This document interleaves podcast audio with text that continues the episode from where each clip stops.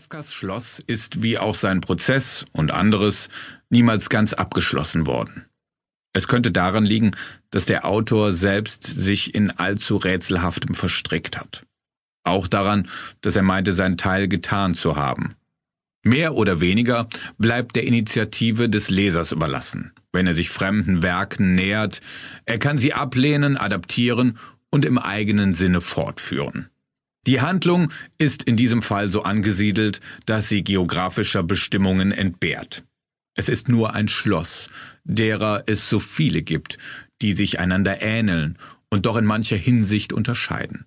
Wie ein Schattenriss erhebt es sich über den Köpfen der Dorfbewohner, die sich seiner Herrschaft nicht entziehen können, obwohl sie sich handgreiflich auswirkt.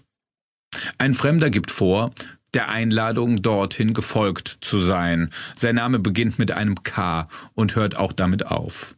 Er ist als Landvermesser unterwegs, kann ihm zuzuweisende Aufgaben jedoch nicht näher erkennen.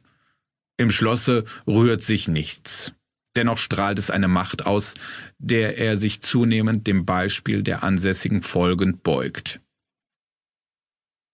Erste Orientierungsversuche scheitern daran, dass ein Zugang nicht zu finden ist.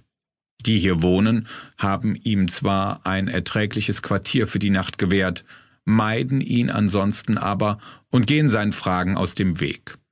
Des Abends erscheinen zwei, die ihre Dienste anerbieten. Sie sind zwar nicht geschult, weichen dem Landvermesser jedoch nicht von den Fersen. Des Weiteren taucht ein Bote mit einem anscheinend offiziellen Schreiben auf, das K. Befugnisse verleiht. Im zweiten Gasthaus des Orts begegnet er der Geliebten des Absenders, die daraufhin in sein